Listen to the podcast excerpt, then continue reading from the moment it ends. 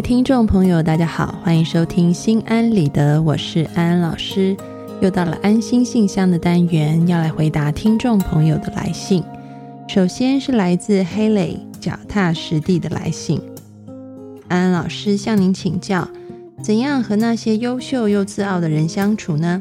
也很想知道这些人的心理状态。我小的时候就很讨厌那些学习好却又自傲。看不起学习不好的人，现在长大后，身边仍然有这些轻易就能把一件事做得完美却没有包容心的人。他们用一些自傲的态度对待那些没有他们学习好的人，更有人拿犀利的语言去嘲笑别人，而没有他们学习好的我，却又不知道怎么反驳他们的这种态度，很是困扰。听完了你的来信，安安老师要说，的确。如果我们身旁有一些人心高气傲，却又喜欢挖苦、嘲讽别人的话，的确会让人家感觉很不好受。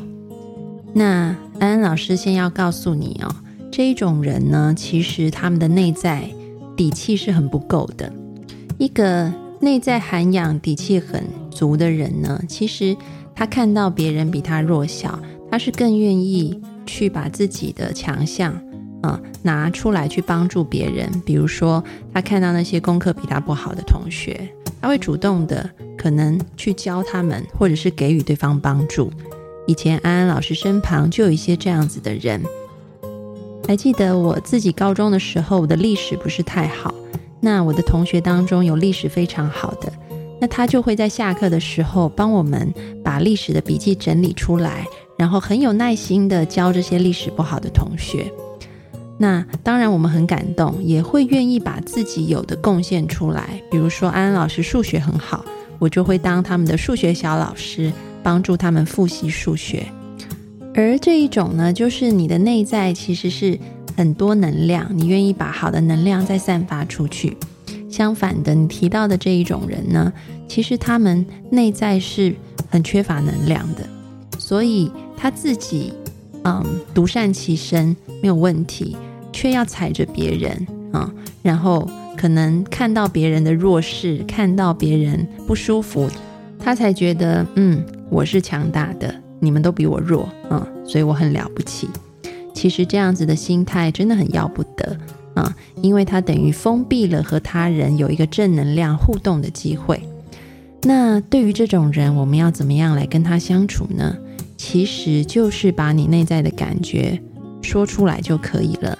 啊但是呢，安安老师建议你可以加一些委婉的包装，因为你要先知道这种人他内在其实是底气不足的。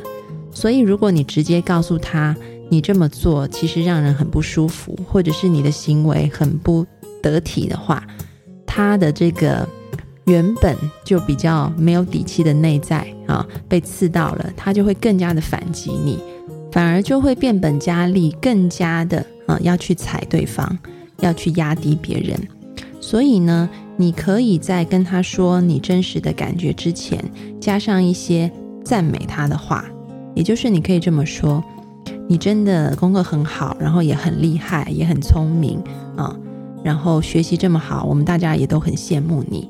但是呢，你做的一些事情，比如说你讲话的一些态度，的确造成我很不舒服。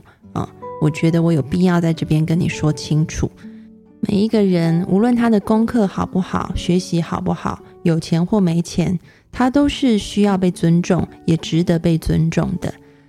你如果愿意改变你的态度，让旁边的人感觉也是被尊重的话，那我相信你得到的不只是分数，还会有我们的欣赏和友情。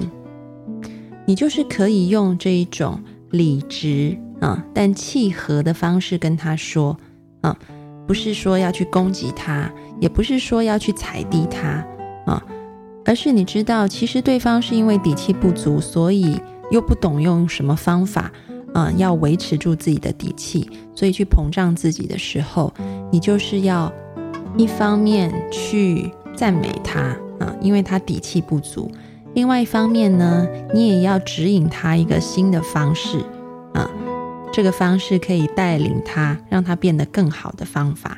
那这样子，你们的沟通就不是只是你自己抒发一些怒气，而是你除了讲出你自己内心真正的感觉以外，你也帮助他可以成为更好的人。祝福你。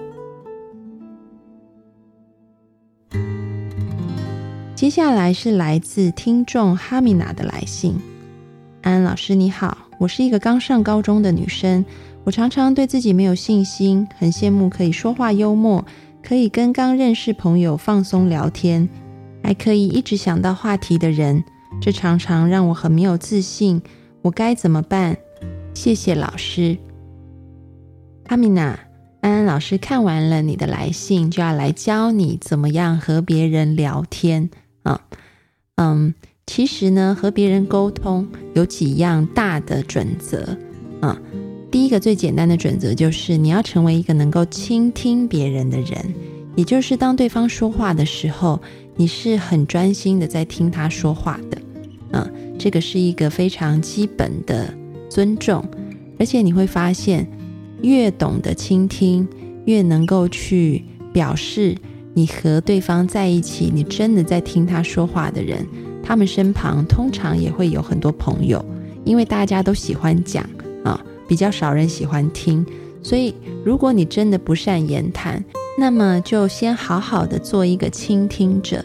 你如果能够非常专心的听对方说话啊，在他讲话的时候，表示你也感同身受。比如说，你就可以点头说“嗯啊”，或者是当对方在陈述他很难过的时候，你也可以听一听，就跟他说：“我知道你现在很难过”，表达你真的听见他说话了。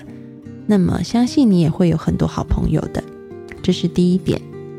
那么第二点呢，就是来讲怎么样可以和别人轻松的聊天啊？你说你非常羡慕那些可以一直想到话题的人啊，然后可以不断的一直聊下去的人。其实呢，你可以去观察一下，他们大部分都是有一种呃能力，或者是说有一种呃技巧。这种能力和技巧呢，安安老师自己称它为联想法啊，或者你可以说像下跳棋一样，我跳到一个点，然后我要以这个点为基地，再往下跳一个格子啊。它每一个话题都是从上一个话题出发去做联想的。我先来示范一下，你如果不是用联想法的话，聊天啊，进入的一个状态啊，会是怎么样的？比如说，你可能说：“哎，吃过饭了吗？”然后对方就说：“吃过了。”然后就没话了。所以你又再问一个新的：“那你昨天晚上睡得好吗？”他说：“睡得还不错。”又没话了，又要再想新的。嗯，那今天你打算去哪？啊，他说：“下课就去图书馆查资料啊。”啊，又没话了。所以你就会变成是。你要一直想新的话题是很痛苦的啊，而且这种话就是讲了一下下子就聊不下去了，对方也会觉得很无趣。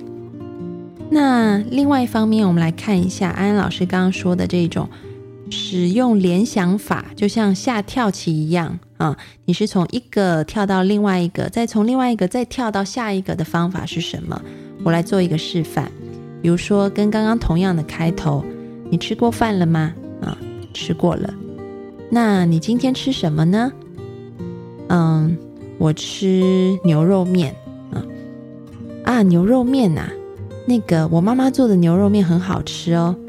她做的牛肉面跟外面卖的味道都不一样，她会加很多的胡萝卜在里面。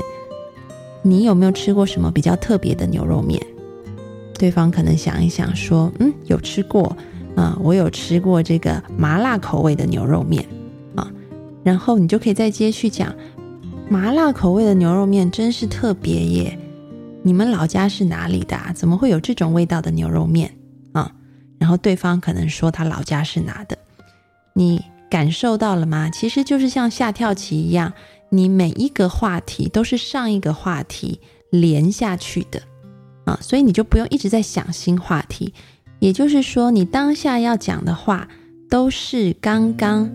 啊，上一个你们正在讲的话题的一个延续啊，它可以像下跳棋一样啊，从上一点再跳到你讲的这一点，中间只要有一个呃关联性就可以了啊。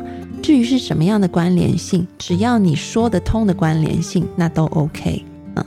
也就是用这样子的方法，这个聊天就会像车轮在滚动一样，一路的滚下去。那么今天就教给你这个方法，希望你可以好好的把握。首先是做一个好的倾听者。如果想要挑战自己，那么就使用联想的方法来聊天吧。祝福你。今天的安心信箱就回答到这里。各位听众朋友，如果你们有想要问安安老师的问题，欢迎你们写信到心安理得的播客社区来。也许下一周安安老师回答的问题就是属于你的哦。